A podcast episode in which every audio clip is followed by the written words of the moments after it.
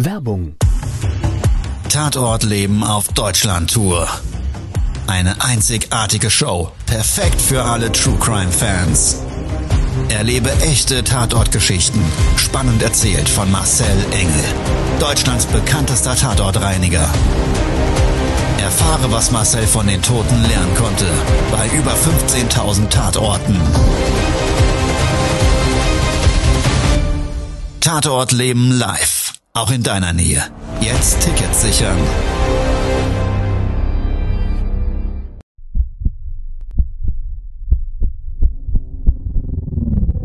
Todesursache.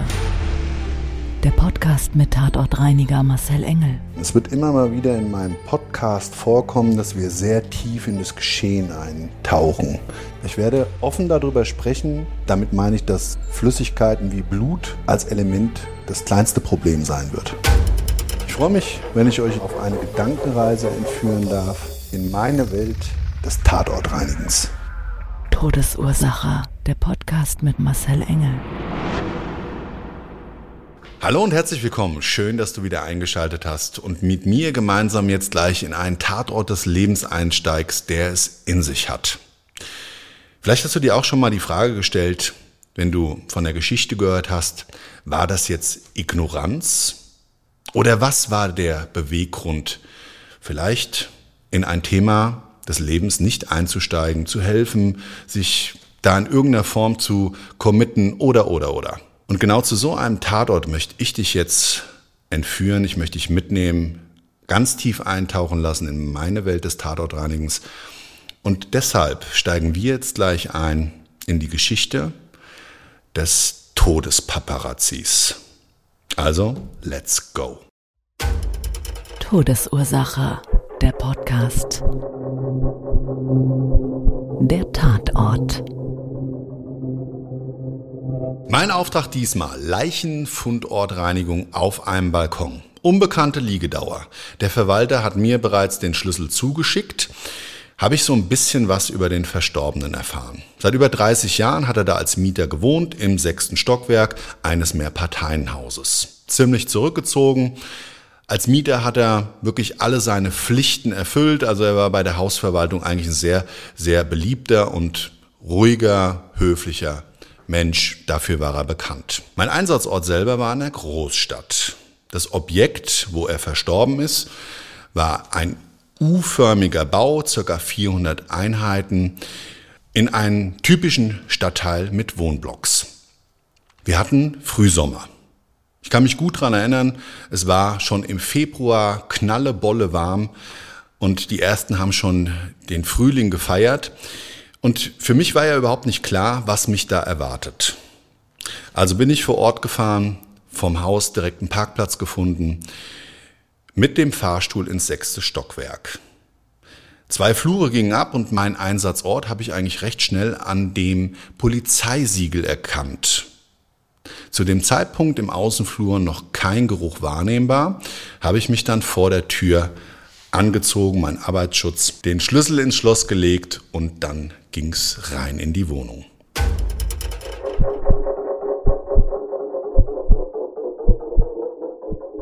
Und es ist immer wieder ein Phänomen.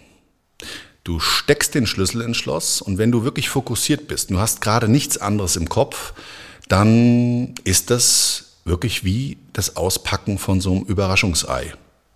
Du hast eine Erwartungshaltung, viel Erfahrung im Berufsleben des Tatortreinigens, erzeugt dann einfach so diesen Spannungsbogen. Also, ich habe aufgeschlossen, stoß die Tür auf und sehe eine Wohnung so im 70er Jahre Style. Tapete, Mobiliar, alles aufgeräumt, sauber und ordentlich. Mach den ersten Schritt in diesen Hausflur rein und da war er auf einmal der Geruch des Todes. Er ist mir in die Nase gestiegen und darüber hinaus an den Fußsohlen, ich habe es richtig knistern und knastern gehört und auch ein Stück weit gespürt, das Popcorn des Todes. Auf dem Boden in Form von Tausenden von Fliegen, Larven und Konkons, die flächig sich auf dem Bodenbelag verteilt hatten. Ich konnte durchschauen zum Wohnraum. Eine Balkontür, die ungefähr 50 Zentimeter weit offen stand, hat den Weg zum Leichenfundort gewiesen. An der Scheibe selber konntest du sehen, war eine schwarze Verfärbung, ungefähr in der Höhe von 50 Zentimetern. Und von weitem konnte man schon erkennen, dass dort an dieser Scheibe ein dickes, fettes Büschel mit Kopfhaut und grauem Haar klebte. Also, Tür hinter mir geschlossen, ging es einmal in Richtung Balkon. Das Bildnis des Todes dort extrem ausgeprägt. Viel Biomasse auf dem Boden, schwarz verfärbte, dicke, klebrige Schicht auf den ungefähr vier Quadratmeter großen Bodenbelag zu sehen. Habe ich dann nochmal genau geschaut, wie denn das Schadensausmaß ist. Das heißt, ich konnte so an den Rändern erkennen, dass es Flüssigkeit zur Fassade gelaufen ist. Ich bin ja nicht ganz so höhentauglich und trotzdem habe ich mich getraut, mal am Geländer festhaltend einen Blick über die Balkonbrüstung runter zur Fassade zu wagen. Und da haben sich meine Vermutungen wirklich leider bestätigt, dass die Leichenflüssigkeit bereits in so einem langen, breiten Streifen nicht nur ein Stockwerk, sondern drei Stockwerke tiefer an der Fassade lang gelaufen ist. Also war klar, auch hier müssen wir Abhilfe schaffen.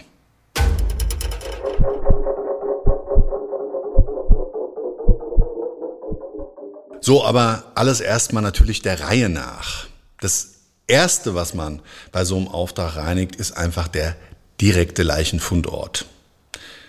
Schon alleine, dass keine Flüssigkeit gegebenenfalls nachsuppt und da weiter die Fassade runterläuft, ist das wirklich das allererste, was man macht. Also habe ich einen Enzymreiniger auf diese Fläche von circa zweieinhalb bis dreieinhalb Quadratmeter draufgesprüht und dann mit einem Kunststoffspachtel auf diesem Balkonboden gelöst.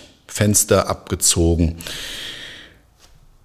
Die Oberhaut des Leichnams hat da überall geklebt und die zusammenzuschieben ist dann, ja, als würdest du so einen großen Grill sauber machen. Die Soße und das, diese Biomasse, die schiebt sich so Stück für Stück immer weiter auf den Spachtel auf und dann nimmst du die halt mal manchmal und ziehst den an der geraden Fläche ab, dass der Schmodder da einfach unten ist. Im Anschluss daran habe ich, nachdem die Grobreinigung durchgezogen war, nochmal eine kleine Feinreinigung nachgelegt und dann war das erstmal gut so. Und dieser Prozess selber hat eine Zeit lang gedauert. Und ich habe gemerkt, dass mir auf der L-Seite an diesem Balkon, also des Nachbargebäudes, dieses U-förmig gebauten, bereits so vom anderen Balkonen aus mir die Leute zugeschaut haben. Ich kam mir ein bisschen vor wie ein Fisch im Aquarium, ehrlich gesagt, und habe schon mal rübergewunken und rübergerufen, aber es gab ja noch die drunter liegenden Stockwerke und die Fassade. Also habe ich mich erstmal dieser Probleme angenommen.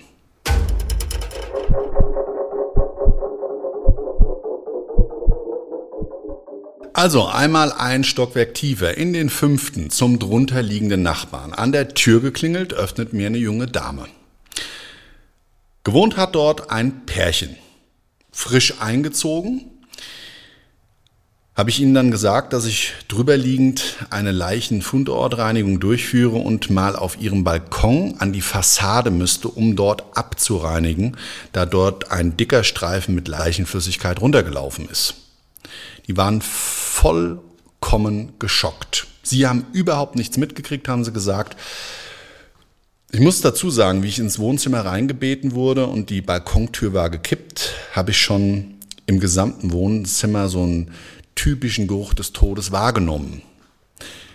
Sie anscheinend nicht, durfte ich dann auf jeden Fall trotzdem dort die Reinigungsmaßnahmen an der Fassade durchführen. Und ich hatte an diesem Tag wirklich Glück weil auch im vierten Stockwerk und im dritten waren die jeweilig betroffenen Mieter zur Erreichbarkeit meines Reinigungsbereiches alle zu Hause. Dort fertig ging es einmal ein Stockwerk tiefer. Wohnungstür aufgemacht, wurde ich sehr freundlich begrüßt. Und man hatte irgendwie schon drüberliegend reinigend mitbekommen, dass dort ein Problem besteht. Ich bin dann so auf so eine kleine Oase des Balkons geleitet worden, eine kleine Raucherlounge. Das war nämlich ein älteres Paar, die dort auch schon lange lebten und sich da so mit einem kleinen Teppich und einer Sitzgelegenheit mit so zwei Gartenstühlen und so schön gemütlichen Polstern drin und einem riesengroßen Aschenbecher mit ungefähr gefühlt 500 Kippenstummeln drin so eine kleine Raucheridylle geschaffen hatten. Und ich habe sie gefragt, habt ihr denn nichts bemerkt von diesem Geruch, der hier wahrnehmbar ist? Nö, nö, hier ist nichts zu riechen. Ich riech nix. Gerd, riechst du was? Also, wenn man auf dem Balkon gestanden hat, spätestens dann hat wirklich der Leichengeruch ganz, ganz, ganz klar und markant den kalten Rauchgeruch des Aschenbechers überlagert. Aber okay, auch die haben mich freundlich machen lassen. Ja, und ins dritte Stockwerk selber bin ich dann im Anschluss von einer Asiatin begrüßt worden.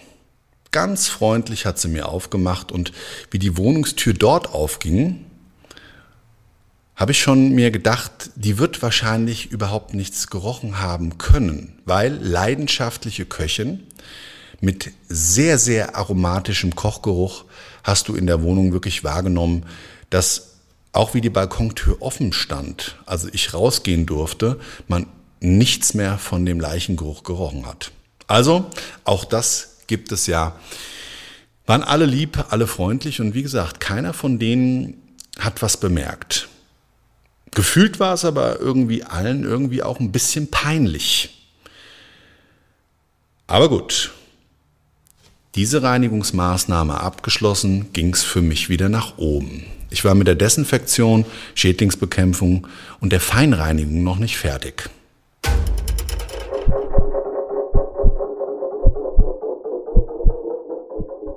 Ich weiß nicht, ob du das kennst, wenn man so das Gefühl hat, auf einmal man wird beobachtet.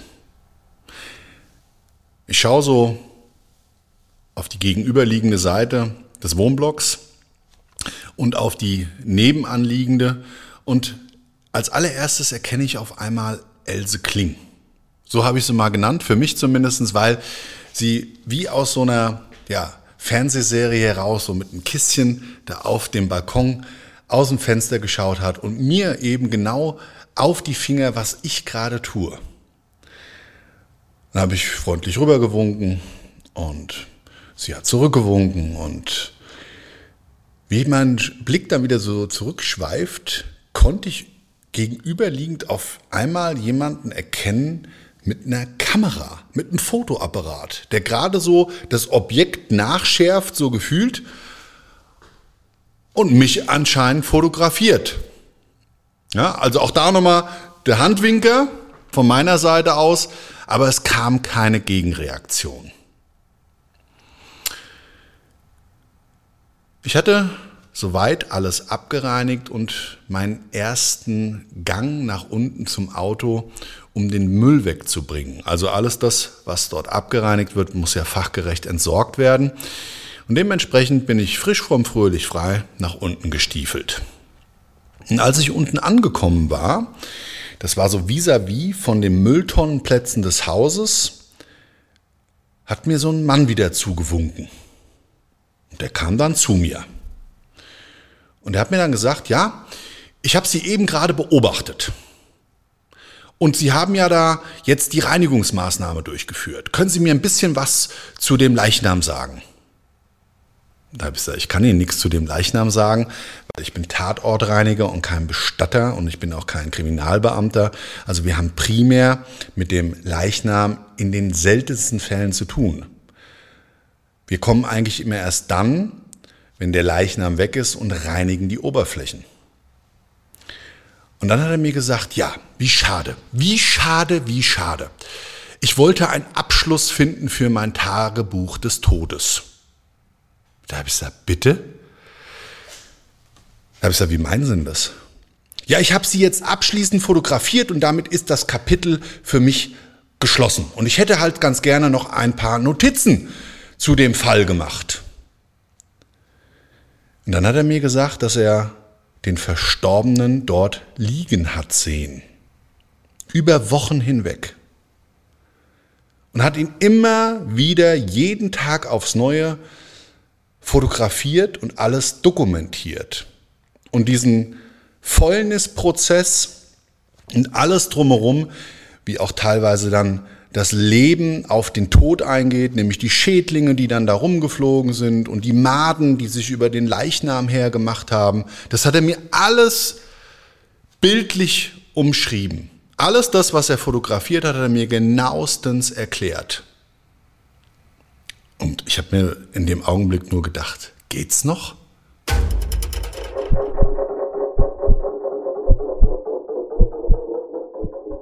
Ja, in diesem Augenblick ist mir bewusst geworden, dass der Leichnam dort verfaulend mehrere Wochen auf dem Balkon gelegen hat. Und wahrscheinlich nicht nur er, sondern vielleicht auch meine Else Kling und viele andere Köpfe, die ich immer mal an den Fenstern gesehen habe und die klare Einsicht auf diesen Leichenfundort hatten, nichts unternommen haben. Sie haben das ignoriert. Vielleicht gefühlt gedacht, da wird wohl jemand anders da schon aktiv geworden sein. Und genau in diesem Glauben ist das dann wie so eine stille Post auf jeden Fall zu keinem Ergebnis gekommen, beziehungsweise zu einem anderen, wie es eigentlich wünschenswert gewesen wäre. Und ich weiß nicht, ob du diese Ignoranz kennst oder ich würde es mal so ein bisschen vergleichen wollen wie mit der Zivilcourage. Ja, mache ich was oder mache ich lieber nicht? Oder wie beim Arztbesuch vor dem du dich scheust, weil du vielleicht Angst hast, das Ergebnis bestätigt zu bekommen, was du selber als Annahme hattest.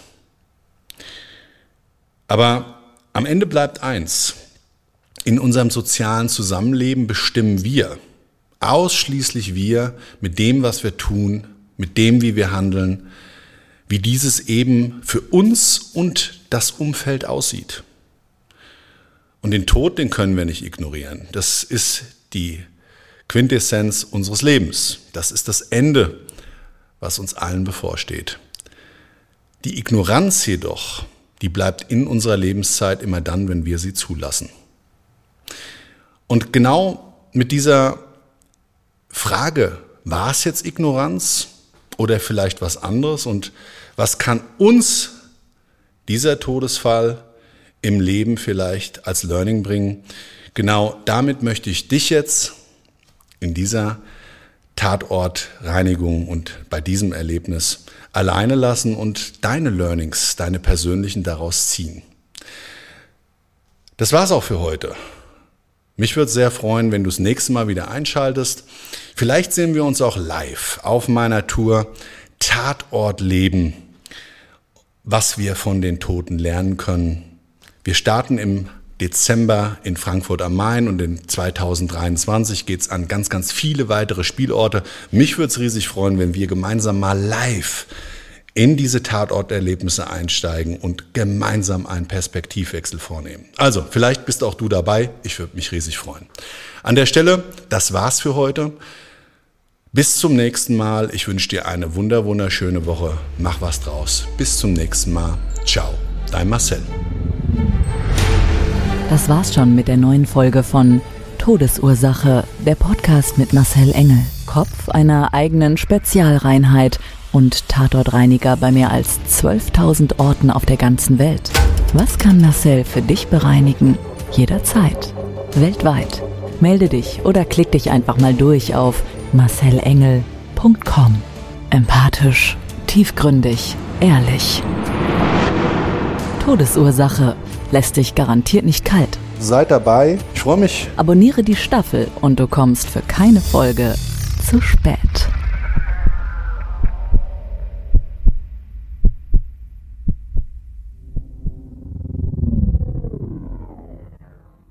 Mobbing findet überall statt. In der Schule, am Arbeitsplatz, innerhalb der Familie und im Internet. Erfahren Sie in dem Kompaktbuch Ausgemobbt wie sie sich gegen Mobbing wehren und künftig vermeiden, zum Mobbing-Opfer zu werden.